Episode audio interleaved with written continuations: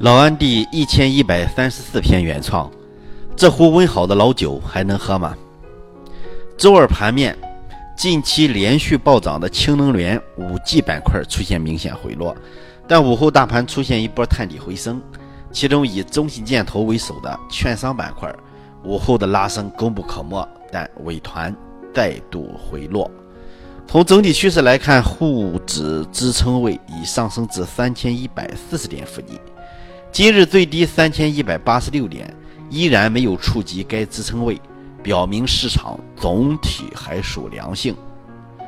在蓝筹股与题材股轮番杀跌、大盘连续收阴的格局下，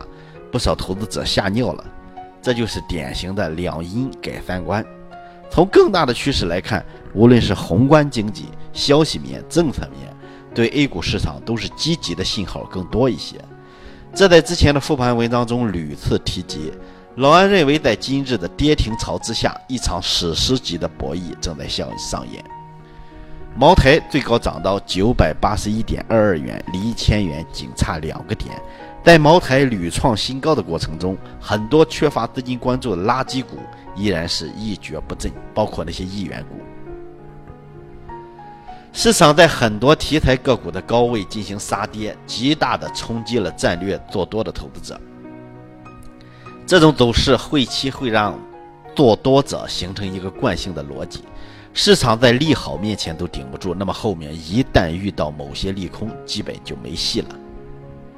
老安的理解是，如果这样去思考，就陷入了一个用战术形式来判断战略结果的误区，陷入牛市的陷阱。事实上，目前的走势完全就是一种牛市的烦恼，反心理杀多现象。管理层既希望市场保持一定的强势及活跃度，又不想其短期内陷入狂热，尤其担心2015年的杠杆式行情重回市场。再有就是主力资金在做盘的过程中表现出一定的机构性，很多中小投资者感觉今年的行情虽然有，但非常难做，热点更难把握。走到现在才发现，目前涨得最好的依然是茅台。前者让管理层盯紧了配资的问题，特别是场外配资，但场内呢，事实同样有，比如券商正大光明大力推崇的融资。单纯从资金的获取方式而言，形式上都是加杠杆，区别是场外的配资是非常暴利的。目前市场的资金交易量是比较大的，几个市场加在一起，每天就是万把亿，这样稍微的资金控制就会加大市场的波动，造成多杀多。后者说茅台现象，说明基金经理抱残锁仓和茅台。这个现象会造成比较坏的影响，是一种对普通投资者的利益再分配，是对普通投资者利益的变相掠夺和变相挤压。